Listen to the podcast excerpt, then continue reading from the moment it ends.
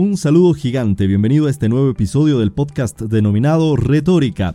Un nuevo domingo y me permito esta vez continuar nuestro tránsito sobre aquellas realidades que por supuesto parten de mi testimonio pero que nos ayudan a encontrar razones y por supuesto razones que nos pueden permitir reaccionar ante nuestra actualidad ya que sin duda somos los protagonistas de nuestro presente, de una realidad, ¿no?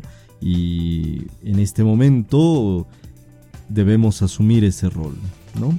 Ese rol que sin un sentido de ubicación mínimo no vamos a poder entender. Entonces la pregunta es, ¿qué tenemos que entender? ¿Cuál es ese rol? A ver, Rodrigo, ¿qué quieres decir con esto? Bueno, pues mi respuesta es que hay que saber cuál es el rol que nos toca jugar. Ya te decía, ¿no? Estamos protagonizando nuestro presente y bueno, lógicamente que para dirimir, quejarse, oponerse, apoyar o siquiera opinar debemos entendernos.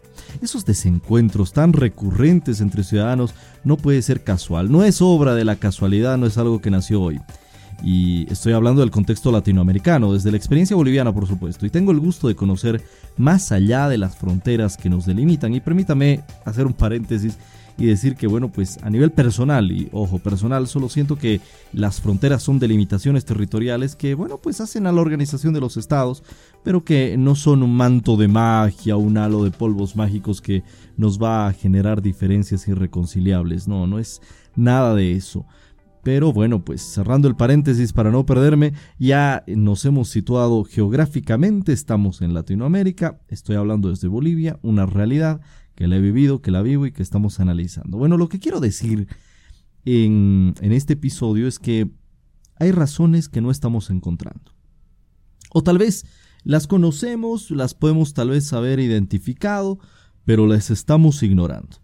Siendo tal vez el punto de equilibrio encontrar razones que nos hagan entender nuestra propia esencia, y esas razones nos logran ese equilibrio que nos va a dar en consecuencia una convivencia digna de una era de comunicación como la que estamos viviendo, ¿no? Y esta era debe estar promovida por el encuentro, ya que estamos conectados tan fácilmente por el audio, por el video o por ambos.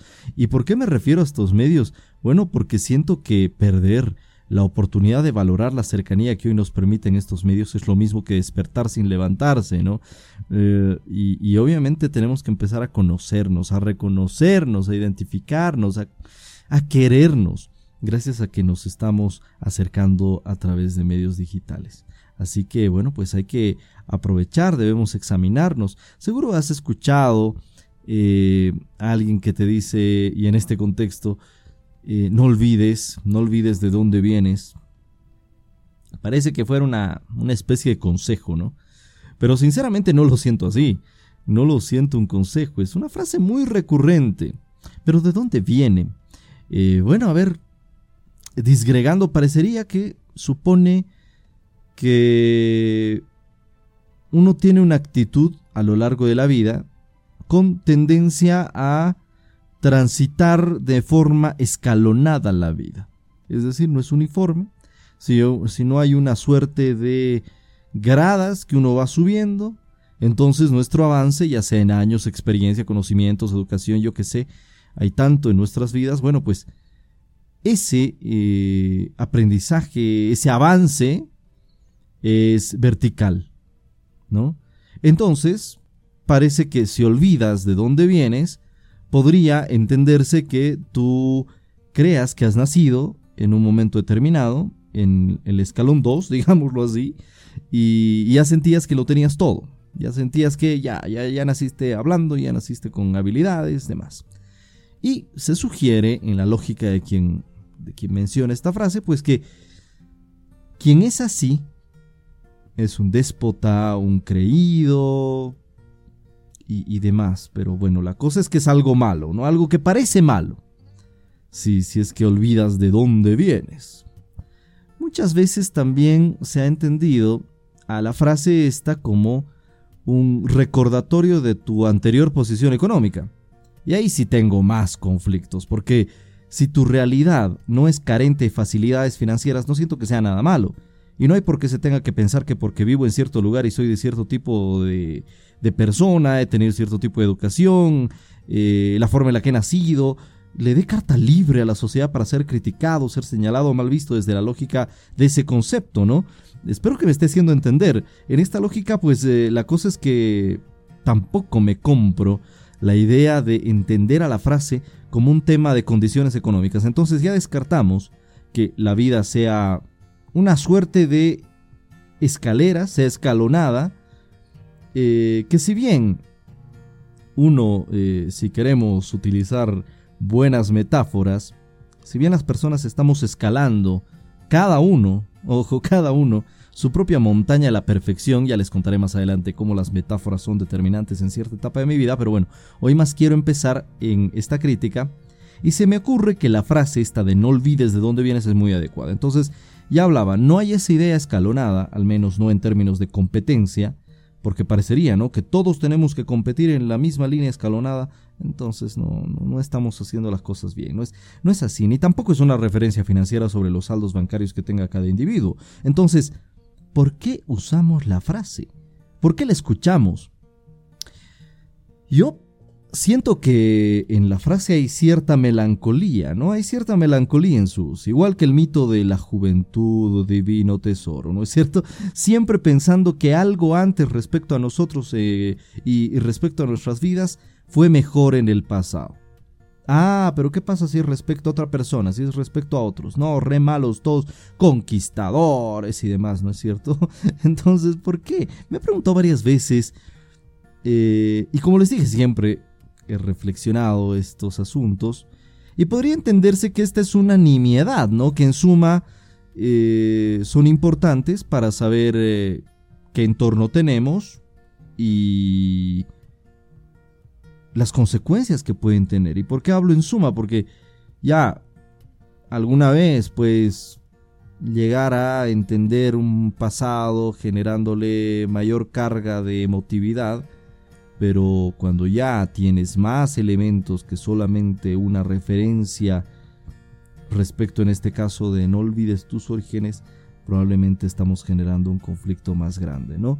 Y em, hay cierta toxicidad, ¿no? ¿Qué término este, no? Tóxico y tóxico. Por supuesto, tóxico en términos de un ambiente lleno de negatividad. Yo creo que podría esgrimirse desde estas insignificantes frases lo siguiente, y es que esconden, como bien decía, cierta melancolía. La razón de que estemos melancólicos tal vez sea que hay algo que no estamos apreciando en el presente. Y claro, cuando no se aprecia algo en el presente, da como consecuencia, y es lógico, una frustración, una negatividad y en consecuencia conflicto, conflicto en tu vida, conflicto en la sociedad y todos enquistados en un enfrentamiento tal vez inexistente. Entonces, en la búsqueda de una respuesta, es como que sintomático eso de remontarse al pasado para cargarle cuotas que tal vez no ha tenido. Finalmente, claro, si le depositamos eh, ciertos atributos negativos al pasado, no va a afectar nuestro presente. Finalmente es un mito que, se está armando en nuestras cabezas o en la sociedad, en lo que vamos opinando también. Y ojo que eso es bien peligroso, ¿no? ¿Y qué es lo que no sucede? ¿Qué es lo que no se ve muy muy a menudo o muy seguido? ¿No? El ver al futuro desde tu presente, porque parece ser una tarea más pedregosa, poco explorada. La razón de ello, bueno, ¿sabes por qué? Bueno, porque si dices no olvides de dónde vienes, le estás cargando algo a un pasado, a no ser, porque siempre hay, siempre hay razones para decir bien las cosas, a no ser que mínimamente hayas hecho a ver, una prueba, una prueba de ADN de esas que valoran la carga genética a la que se denomina que es eh, test de ancestralidad. Y es fabuloso, es increíble cómo este test de ancestralidad global te informa el origen de lo que está detrás de la información de ADN. Entonces ahí vemos que los resultados de cada uno tiene un mapa y que nos muestra ¿no? de dónde venimos, cuál es la herencia genética de diferentes zonas del mundo. Por eso, hace rato, ubicar geográficamente desde dónde te hablo es importante porque desde Latinoamérica es esencial saber que hoy somos la esencia de la globalización. Yo pienso es eso, ¿no? Obviamente esa esencia se materializa en la realidad cuando estamos el día a día construyendo nuestras sociedades. Y cuando ves de dónde proceden tus antepasados con estos tests, y obviamente leyendo sus respectivos porcentajes de similitud y demás, sabemos que ya sea por, no sé, procesos migratorios que pudieron haber influido en la llegada de nuestros antecesores a América Latina, o por diversas razones, primero, y, y algo muy positivo, se cae el mito de que aquí, Latinoamérica o Bolivia, la gente se va y nadie llega más que de turista.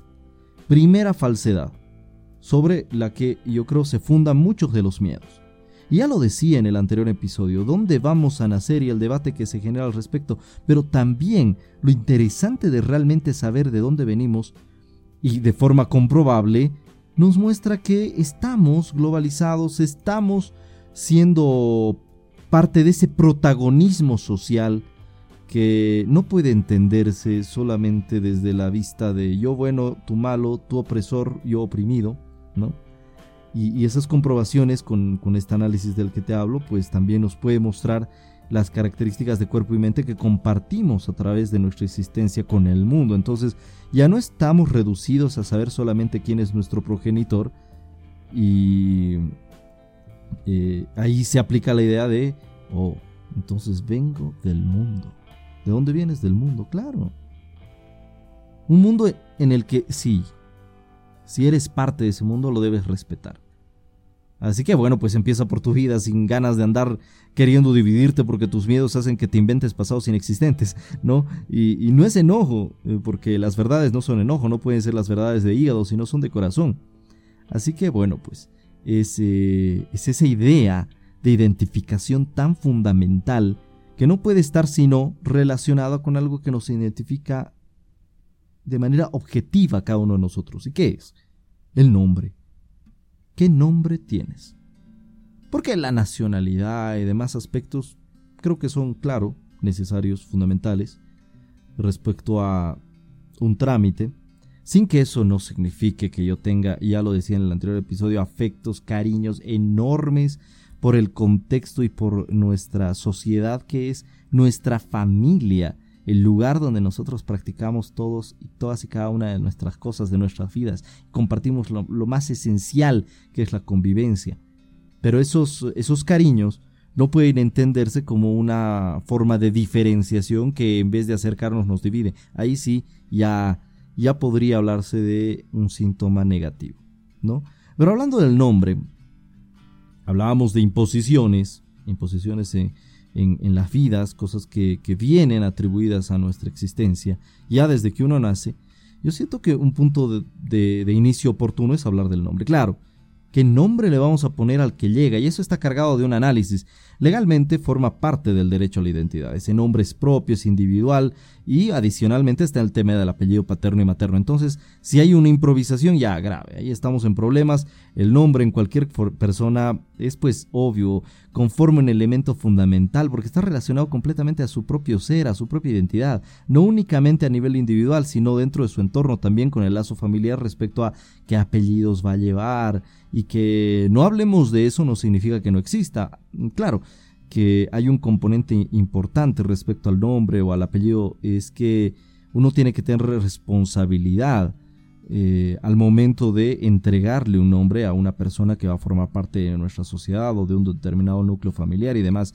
Por esa importancia es que, por ejemplo, las sucursales del Servicio de Registro Cívico, allá donde están nuestros registros, diariamente se reciben peticiones de personas que por alguna razón solicitan pues la modificación de su nombre, de su apellido, porque he visto muchísimas veces, claro, si hablamos de temas normativos hay un paraguas al respecto, al respecto evidentemente si hay inconvenientes en, en una letra, en el cambio y obviamente es largo trabajar todo este tema porque significa, imagínate si quitar desde una letra hasta modificar un nombre o un apellido es un proceso no tan sencillo, no obstante, se contabilizan muchas de estas solicitudes y es que nuestras formas de vida son diversas. Hay situaciones, por ejemplo, más comunes que otras. En algunos casos hay hijos que fueron criados por otra persona, ¿no? Y que quieren la recuperación del apellido original de su verdadero padre biológico y demás situaciones. Muchas que no vamos a repasar ahora. Si lo quieren me escriben y charlamos al respecto. Pero ¿por qué digo todo esto? Y es porque un efecto que va a generar el nombre es mucho de lo que nos va a suceder en la vida. Y es que esa identidad, y no podemos dejar de mencionar que esa identidad debe ser cuidada desde el inicio, ¿no? Porque, cuidado, ahí viene también el tema del bullying, puede generar eh, problemas a algún nombre determinado, y lógicamente un apellido como, como una referencia debe ser entendido como tal y no como una diferencia. Hoy día he visto comentarios en algunas personas, no hoy precisamente, pero en estos tiempos donde parece que queremos dividirnos hasta por el apellido que puede llevar alguna persona. No, o sea, es haber perdido total noción del precepto identidad que se protege y no se puede empezar a discriminar por ese tipo de nimiedades. Y si en cierta edad, especialmente en menores, existe el bullying, no es menos cierto que ese se traduce en discriminación cuando pasan los años y si es que esgrimimos ciertas diferencias sobre de dónde vino cuál o tal apellido, por favor. Me parece que ahí olvidamos cosas esenciales, evidentes, innegable, una realidad, que hay quienes nos han permitido existir, son padres, son abuelos y demás genealogía que obviamente se hereda, pero cuando nos referimos al nombre tal vez eh, estamos hablando de haber acudido a una referencia, un regalo, al primer regalo que le damos al nacido, que no solamente como derecho, como obligación del padre entregárselo, es pues un, aspecto que hasta se recoge en el santoral, ese tipo de enciclopedia de nombres inspirados en la religión católica, o una referencia genealógica, incluso se pone nombres de los platónicos de los progenitores, ¿no? En mi caso, por ejemplo, nace de un poema, el poema del mío Cid, y, y protagonizado por Rodrigo Díaz de Vivar, por eso me llamo Rodrigo, ¿no? Y ahí es muy interesante saber, cuando era pequeño me regalaron el libro, una cosa muy fabulosa, un caballero de esos de batalla leal, de honor, tal vez solo una leyenda, pero ahí, ahí se muestra, ¿no? Una leyenda a través de un hombre que ha inspirado el, yo digo, el más importante cantar de la gesta de la literatura española, ¿no? El cantar del mío Cid, pero también varios nombres, ¿no?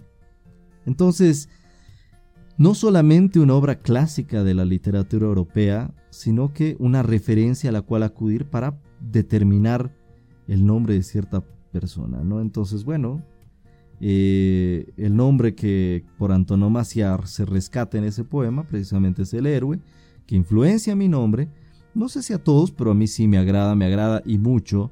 Pero quiero contarte, mira, somos tan similares que me, ha pasado en México al conocer a otro Rodrigo y me dice, entre una y otra conversación, llegamos al punto de, sí, a mí el nombre eh, me lo pusieron inspirado en el, eh, en el poema del mío Cid.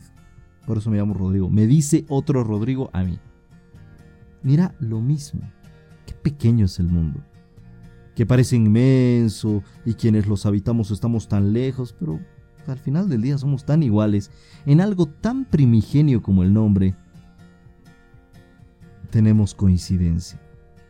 Acá en Bolivia se inspiraron en el poema El mío. Sí, le, sucedió en México y a cuántos más les habrá sucedido. Tal vez a ti que me estás oyendo también te ha sucedido que estés inspirado en la, en la misma obra literaria. Qué interesante, ¿no? No había un plan, nadie te adoctrinó, ni mucho menos.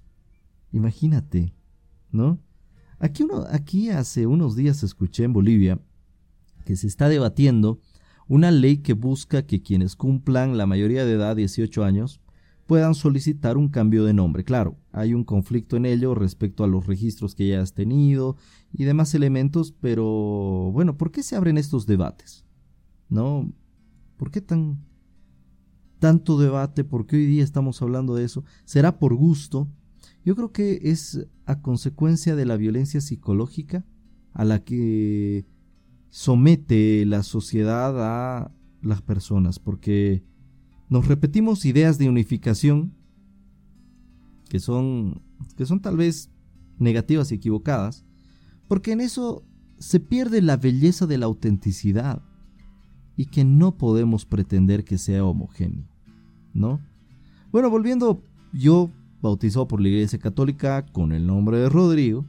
En un primer momento, obviamente, bautizado por cuestión de tradiciones, pero eh, religión a la cual me adscribo, sin que eso signifique que yo sea intolerante, por el contrario, yo tengo una apertura a la espiritualidad de todas las que existen en nuestro entorno, porque bueno, siento que los seres humanos, si tenemos ese, esa cuota de espiritualidad cargada en nuestras vidas, eh, logramos un mejor desenvolvimiento, ¿no? Es necesario, es un apoyo, un modelo o un ferviente alcanzar eh, ideales, un ferviente deseo, ¿no? De alcanzar ideales, entonces eso siempre es una buena noticia. No sé si les pasa, pero cuando hay creencias no solamente estas se limitan a un rito o una actividad religiosa, sino que hay una transversalidad que influye en nuestras vidas. No me han sucedido cosas que solamente las puede describir el sentimiento. Obviamente en algún momento cuando vayamos a hablar de esto los voy a tratar con palabras de, de ilustrar sobre el significado que ha tenido la religión en mi vida, tal vez un significado literario, si así podemos llamarlo, pero bueno, eh, hay ciertas cosas, por ejemplo, cuando era muy pequeño sentía mucho miedo cuando se acercaban fechas religiosas o momentos que suponían demasiadas incógnitas. Una de ellas, por ejemplo, la Semana Santa, ¿no? Pero seguro que ahondaremos en esto más adelante, en este apasionante camino en el que nos vamos descubriendo por medio del podcast. Bueno, hoy lo importante es saber que nuestros nombres, si bien nos identifican, no pueden sino entenderse a partir de las razones por las que se nos ha denominado de cierta manera y esas cargas energéticas que se atribuyen a los nombres, entendiendo que si somos la referencia de dónde venimos, debamos en primer lugar conocer esa referencia genética, no solo con quiénes son nuestros progenitores, sino de dónde se ha recibido esa ancestralidad, esa cuota, y que en consecuencia puede que haya influido en nuestro nombre y en cómo se nos ha decidido denominar. Bueno, es básicamente importante entender todos estos aspectos porque hacen a que si uno sabe qué es, de dónde viene, como dice esa frase, deberá haber pasado primero por este análisis tan profundo y no la simpleza simplemente de decir, no te olvides de dónde vienes, ¿no? Porque tenemos que entender también ¿Cuál será? Hay muchos nombres que son entendidos hasta como mantras, ¿no? Imagínense cosas tan interesantes. Así que ese proceso es fundamental y estamos en el nombre, estamos empezando. Pero ha sido todo por hoy.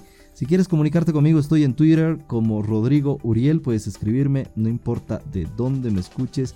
Y si decides escribirme, pues recibo gustoso tus sugerencias, tus comentarios, porque la amistad siempre es bienvenida. Un abrazo hasta la próxima.